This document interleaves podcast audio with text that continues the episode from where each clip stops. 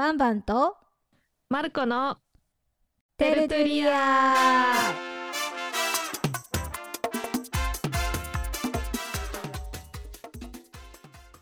皆さんこんばんはバンバンです。こんにちはマルコです。お久しぶりです。お久しぶりです。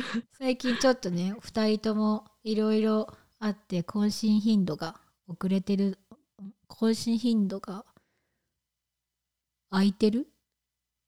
あれ？更新頻度が空いて頻度が少なくなって低く低くなって低くなって やばいなわかんない。なんだ更新頻度が落ちてる？あれわかんない。あそうだね落ちてるかな？頻度が高い？低いいや違う低いね。頻度が多いか。え？多いでも良さそう。頻度が少ない。あれ？低いかなやっぱり。低いかえわかんない。な。まあいい。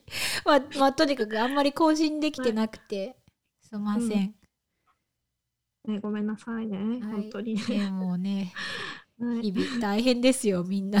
ね大変。みんな大変だね本当に。はい。じゃあ今日はえー、私バンバンがアメリカで子育てをしていて大変大変だなっていう感じのことを話したいと思います。あの主にそのなんだろうぶ文化の違いみたいなところで大変だなって文化の違い、まあ、国が違うことで大変だなって思うことを話したいと思います。はいはい、では何からいこうかな。これちょっとマルコには前話したけど、まあ、離乳食かな。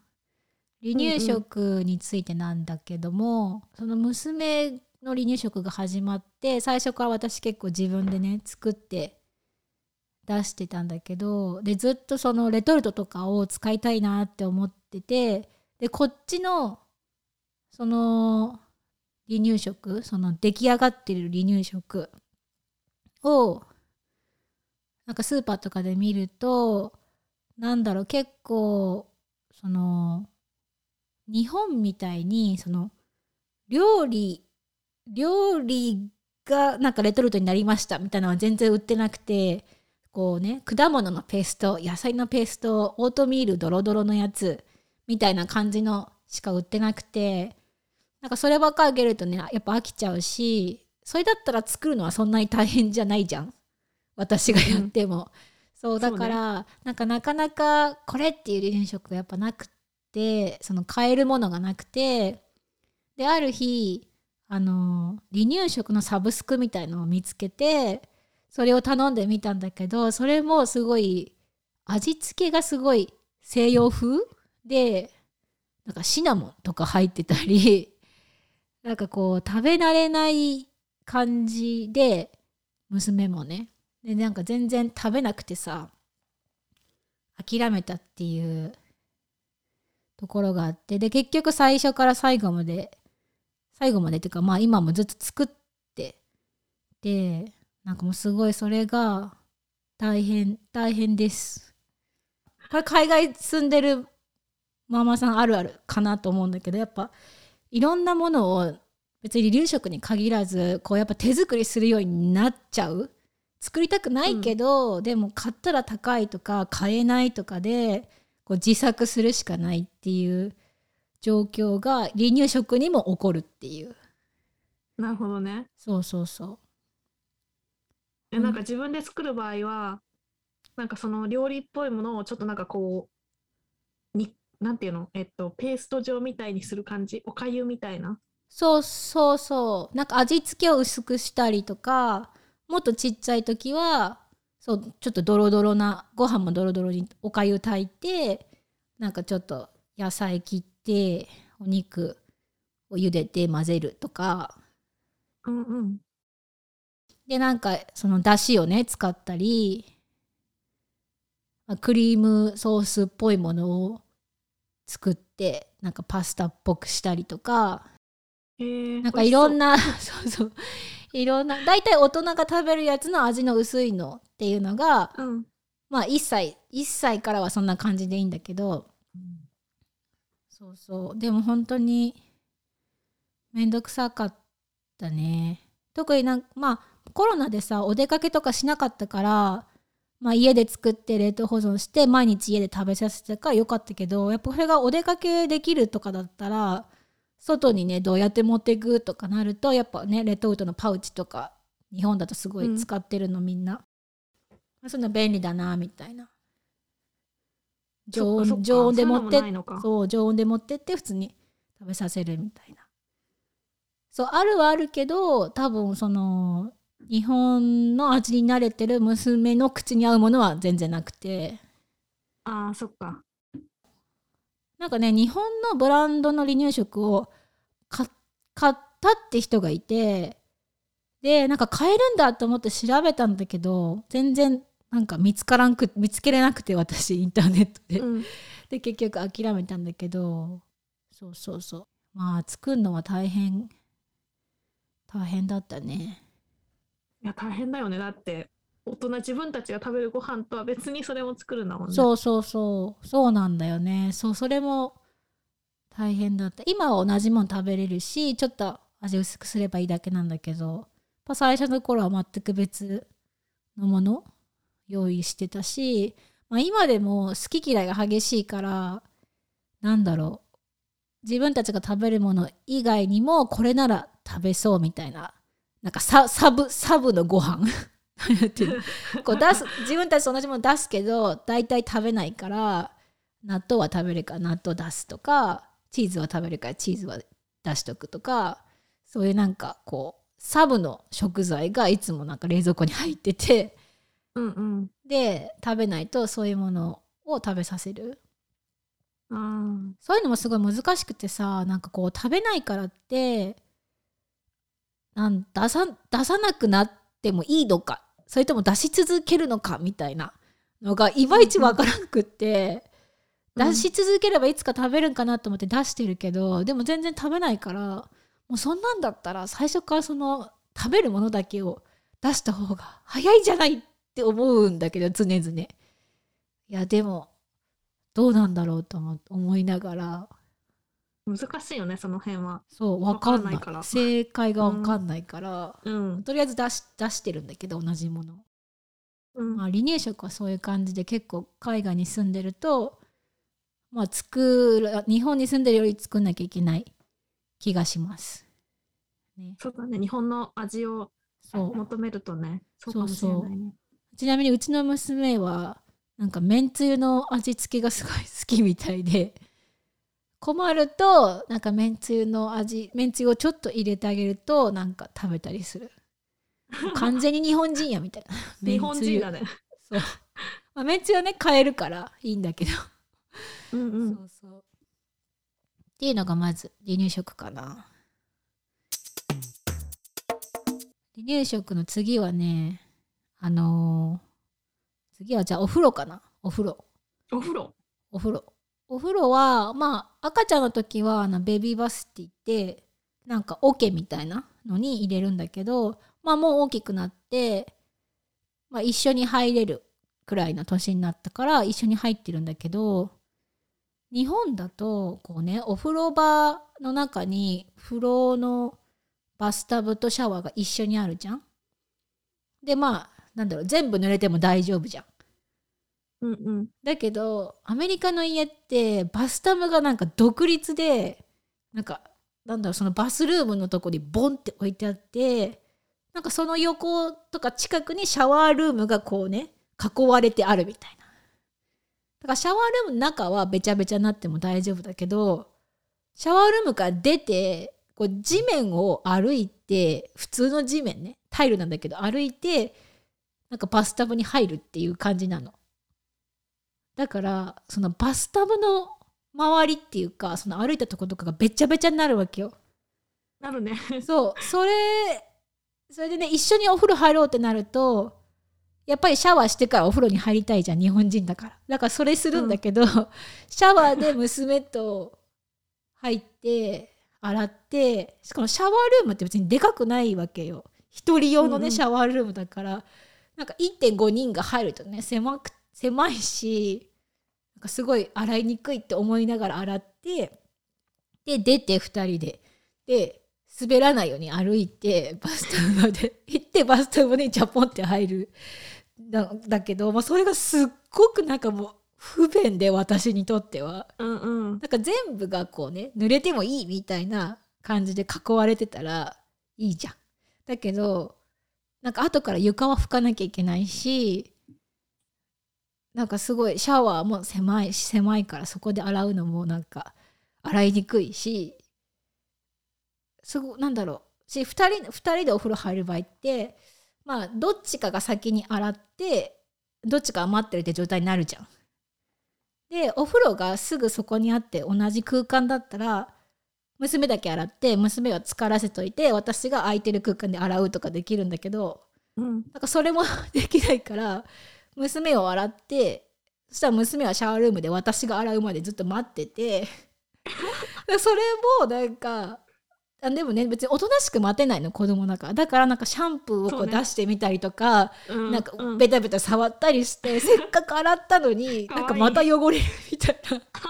そんな感じになってからお風呂にこうね浸かりに行くっていうので、あの非常にやりにくい。やっぱ日本式をそのままアメリカの家でやろうとするとすごいうんうん。不都合が生じるっていうのをすごい思ってさ。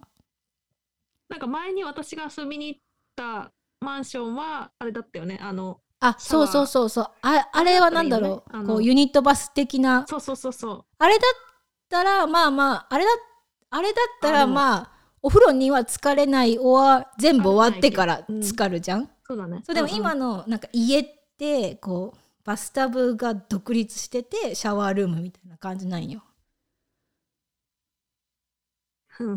でその間が普通の床なの。タイルのね。でも確かになんかドラマとか見てもそうかもしれない。そう。だから多分外国人のその湯船に浸かるスタイルっていうのは多分シャワーを浴びないっていう前提だと思う。じゃないとあんな作りにはならないんじゃないかなって私思うんだけど。そうだよね。うんうん。だから多分湯船にむしろ使ってから使ってから温まってからちょっとシャワーでみたいな感じかな。でもそれでもさやっぱ床は歩かなきゃいけないじゃん。でもあそっか。床歩くんかな本当にと思って。不思議じゃない？も歩きそう。普通に。歩くかな？ああじゃあ歩くかもね。そうあそうあともう一個問題は冬がめちゃめちゃ寒いっていう。あー寒そそうやっぱ密閉されてないからバスタブだけね、うん。部屋にポンってあるような感じだからシャワールームの中はね、ももくもくしてあったかいけどシャワールームから出たら寒いみたいな感じで湯船に浸かってでも湯船に浸かっても寒いんだよ だって普通の部屋と一緒だから。う、うん、でなんかそうあそうそれでなんかうちにはないんだけどバスルームに暖炉がついてる家があるんですよこちら。でそれ見たことあってなんでバスルームに暖炉なんかついてんのって思ったの私。まあ、暖炉ってうん。まあ電気、電気かガスなんだけどね。そう本物はい。はいの暖炉じゃないんだけど、でも確かに寒いわと思ってうん、つける人いるわってすごい思った。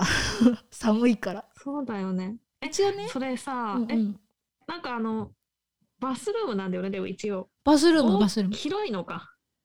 そうそうなんかね。大きいのか。そうそうなんかこうなんだろう。そう部屋？一部屋みたいになってて。そこに洗面台洗面台、まあ、結構大きの洗うちは洗面台2個ある。んこうシンクが2個ある洗面台と、はい、うん、バスタブってでバスタブのおむお向かいにシャワールームとトイレ。っうん、ていう風に感じのね間取りになっていてまあなるほど。6畳7畳とか。広それくらい広6畳、まあ、全部でね入れてそれくらいあってそこに全部入ってるんだけどだからほんとへ部屋？うん、部屋のね。部屋でシャワールームだけこう閉じて閉じガラスのこうねドアがついてて閉じてる感じ。でトイレも一応ドアトイレのトイレだけ分かれてドアがあるんだけど。うん。そうそう、まあ、ちょっとイメージ。そう寒い、うん。だからすごいね、うん。あの湯船がさすごく寒い。うん、のはあの子育て関係なく冬冬に入りたいのに冬は寒いっていうえそれさあの向こうのそのアメリカの人たちってさなんだろう子供を湯船に入れるっていう習慣はあ多るのか分ないんじゃないかな。いのかな？やっぱ湯船に浸かるのがあんまりないかよね。それとも湯船につけてるだけか。シャワーしてないか。あーだから湯船に湯を張って、うん。そう入れてじゃじゃじゃって洗って終わり。あだからシャワーと湯む船をダブルで使うってことは多分あんまりしてないのかなって思ってる、個人的には、なるほどね。うん、やっぱ湯船は入んないんじゃないかなあんまり、そうだよねない入んないよね。湯船がない家もいっぱいあるから普通に。うんうんうん。そうそう。だからこう日本みたいな使い方をするとすごく不便。すごく。べちゃべちゃになる。特に子供がいるともうなんか 結構タイルもね滑るからゴンとか言って頭うん打つとね危ないから、うんうん。うん。まあそんな感じで掃除も非常にめんどくさいんですよ。そうだね。うん、なんか全部をべちゃべちゃにしていたらいっぺんに洗えるじゃん。だけど、うん。まあ、シャワールームは洗えるんだけどでも湯船はさその湯船の中だけに全てを終わらせなきゃいけないから掃除する時で、うん。シャワーのホースとかなないのよ。だからなんかあわざわざ桶みたいなのに水を汲んでジャーってこう湯船の中を流して、ね、石鹸を流さなきゃいけないのよ。あめんどくさいね。すっごいイライラする。毎回何これみたいな。これ本当どういうどういう設計してこうしてんの？洗う前提じゃないんですか？みたい飾りなんじゃない？それ。だからさ飾りなんだって多分。だってめっちゃめんどくさいじゃん。そんな毎回さ。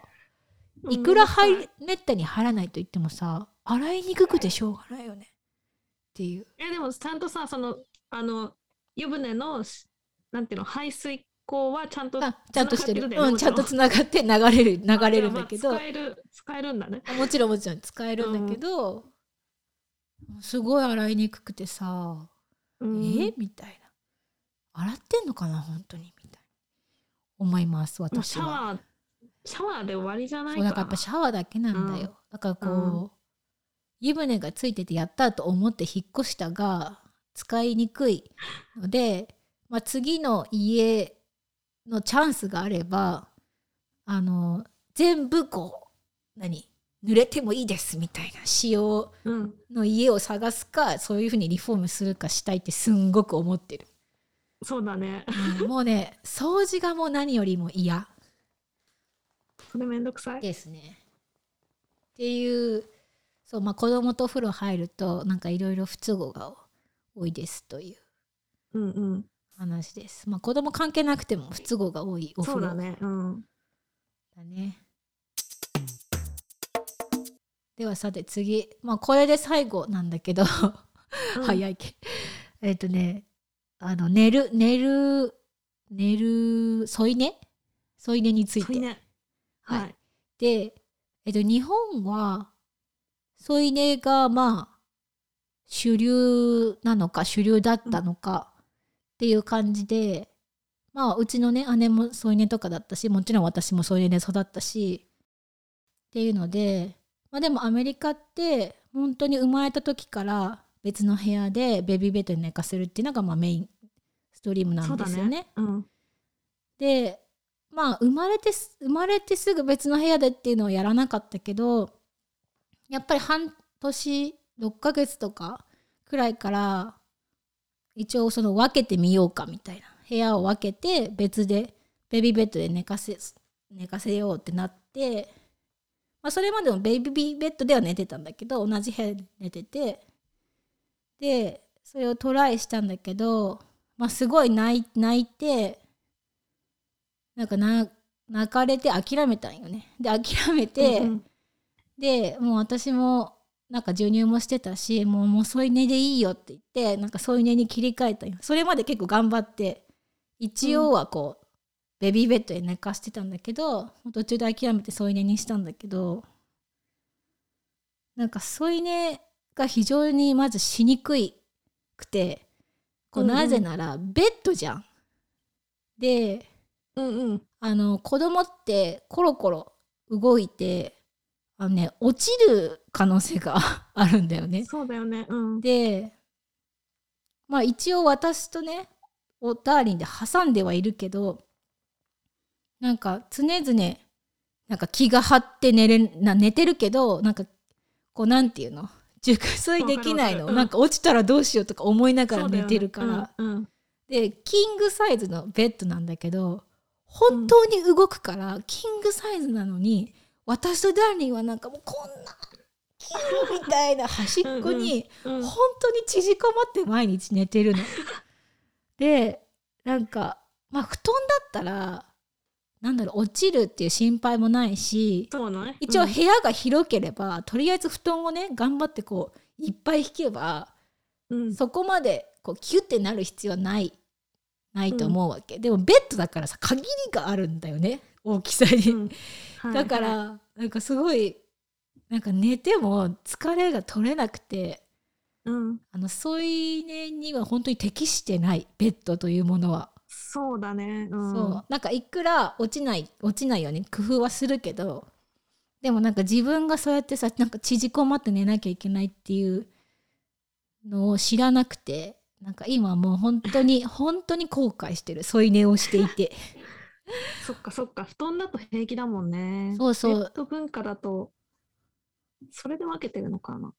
うん。なのかな。だからやっぱさベッドでそのね日本のやり方をやろうとすると、まあ、できないことないんだけどなんかすごいやりにくって思った。それだとやっぱりベビーベッドに寝かせて自分たちは自分たちでベッドで寝て、まあ、できれば部屋も分けた方が親は寝れるよねすごい、そうだね。ううんん、だからやっぱすごい親が寝れることに、まあ、こっちはフォーカスしてるんだなってすごい思うんだけどうん。そうそれがあるねそう。落ちねねベッドから落ちる、なんだろう常に気が張ってる状態で寝てるのはきついよね。そう。休めないもんね。うん。まあ、今はもうだいぶ大きいからさ落ちても別に大丈夫なんだけど やっぱすごい なんだろう1歳行くまでのさまだ赤ちゃんの時はさ、そうだね。そう。まあ最初はだから怖くて私たちのベッドで添い寝し始めても怖かったからうん。なんだろうフレームをどけてマットレスだけ床に敷いてとかやったりしてて最初、はいはい。それだったら落ちてもそんなにく高くないから、うんうん。なんかそれもなんかやりにくいなって思って 布団だったらもううずっと布団でいいのにみたいに思っててさ。うん。すごいこう、まあ、日本でもベッドでやってる人いると思うけど。そうだね。最近ベッドの人多いもんね日多いよねえなんかうん。同じ気持ちなんじゃないかなって思ってるけどベッドでやってる人。確かに。ベッドでそうだね。なんかそうだね。あれだね。日本でも結構ベビーベッドでそうそう。別々で寝てる人最近多いか最近は増えてるらしい。なんか私の友達もねみんなそのねスリープトレーニングやって一人で寝れるようにベビーベッドで寝れるようにしてる人多くなってきたって言ってた。うんそういうトレーニングもあるんだ。あそうそう。スリープトレーニングって言ってやっぱりなんか一人じゃ寝れないから寝れないまあ一人でうん。やっぱ一人で寝れない。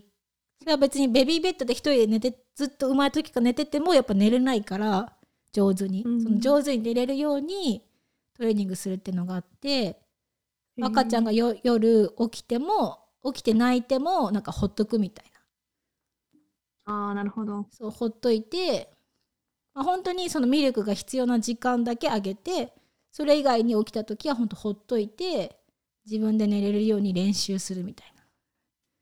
でもそれってだから泣き続けるのはひたすら親はなんか外で待機してなんか我慢するみたいな トレーニングなの？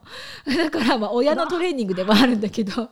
そうだね、うん、でそれで私たちはやっぱなんかどうしてもかわいそうになっちゃってうんうんなんか抱っこし抱っこしに行ったりとかそのね同じベッドに寝かせてみたりとかしてしたからまあそのスイープトレーニングをちゃんとできなくってもうそういうねという方向に行ったんだけどやっぱそこはこう、うん。心を鬼にして一人で寝かしておけば今頃私たちは熟睡できたって言ってすぐ思って。る そうそう。なんか子供の添い寝ってなんか可愛いって感じあるじゃんない？そうだね、うん、なんか私産むま自分がやるまでさなんか別にその大変と思ってなかったんだけどいやもう大大変。大変だ動くしほんと蹴ってくるし頭突きとかしてくるし、すい。ごいよ。頭突き。なんかベッドでね川の字で寝るとかよく言うじゃん。川の字じゃない、H の字だよ。H。真ん中の子供はここうん。ううん横にうんうん。寝て、うん。パパの方にあ頭をやって私の方に足をやっておこう動いて両方にこうアタックしていくみたいな、なんかね、こう、まっすぐこうやって静かに寝てくれたらいいけどね。そう。じゃないもんうね。もう全然あのね頭がこう足の方に行ってたりとかねああ。全然あるから。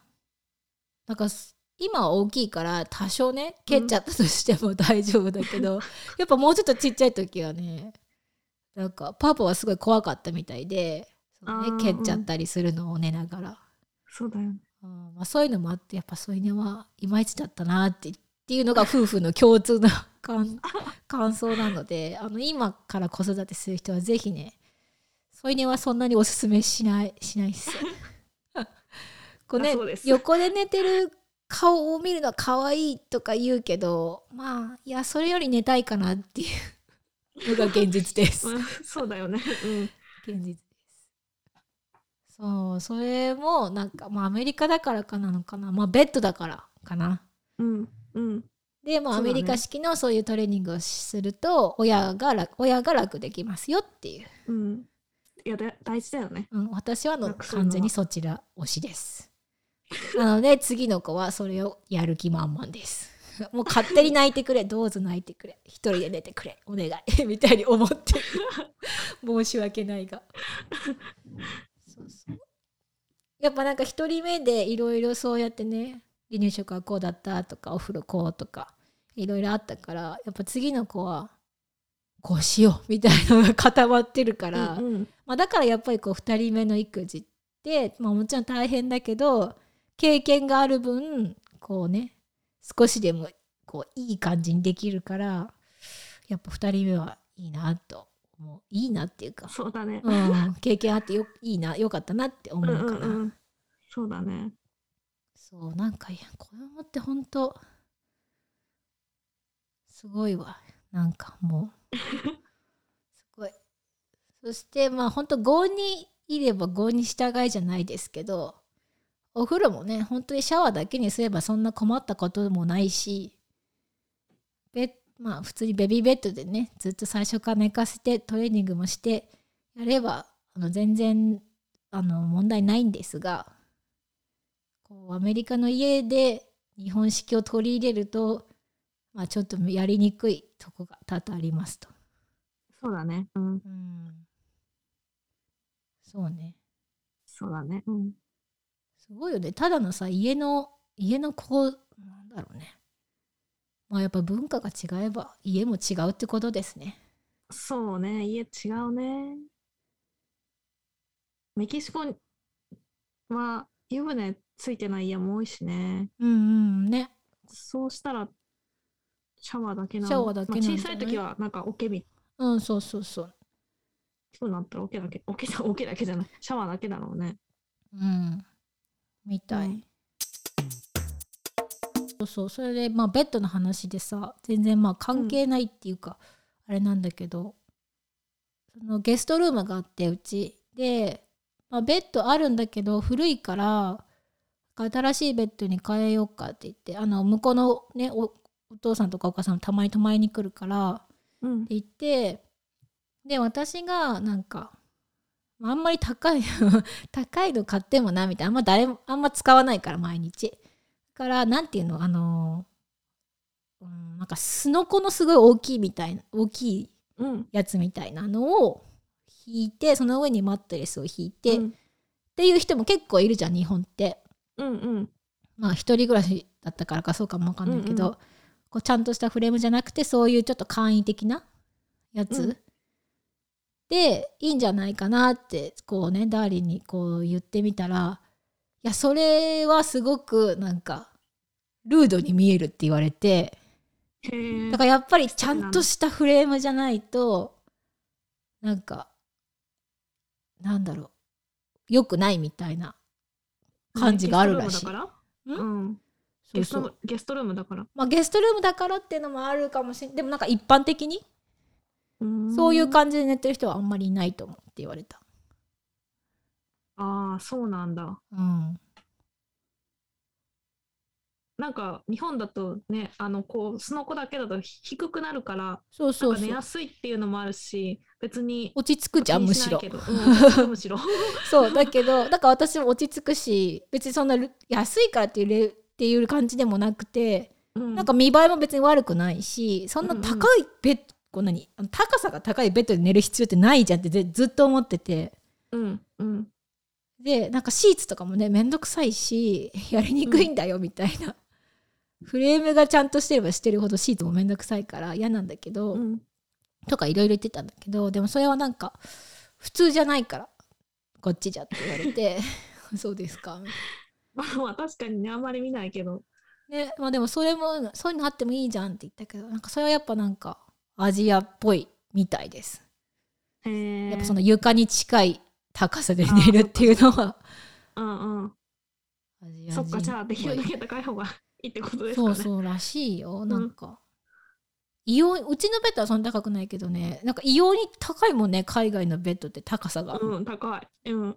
なんか 昔冗談でさ仕事してる時になんか先輩が1 5 0センチくらいでで、うん。よく海外出張とかああってでなんかマリオットとかそういうとこに泊まるんだけど出張だったらそこのベッドって本当になんかベッドフレームも高いしマットレスも分厚くてなんかすごいよじ登るみたいなこと言っててその先輩が。そんなにいいんですかみたいいや。な海外のベッドってめっちゃ背が高いよねみたいな。いつも大変なんだよみたいな。すごい言ってて、だからねそう高いもう高さが高いもので寝るのが普通なんでしょうね欧米人は多分。そうだね。うん。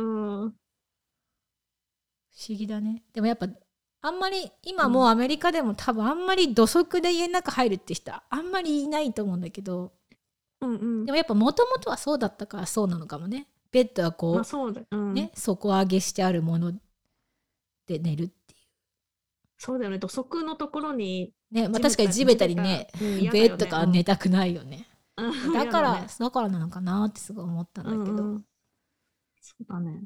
そうよく聞かれるんよね あのアメリカの人は家の中でも靴を履くんですかってあまあ履かないあ。私の全然履いてるイメージないけど。うん、私の周りで履いているアメリカ人の友人はいないかな。まあだからまあエリアとか地域によるのかもしれないけどあんまりいないかな。うん。うなんかドラマとか見てても全然みんな脱いでるよね素足だよね。んそうだよ。ね。うん。そうそう。子育て 子育ての話でもなかったなただのあのまあなんか大変だったことたちということで、ねうん はい。じゃあえっとまた次回会いましょう、今日はここまではい。 Hasta pronto。バイバイ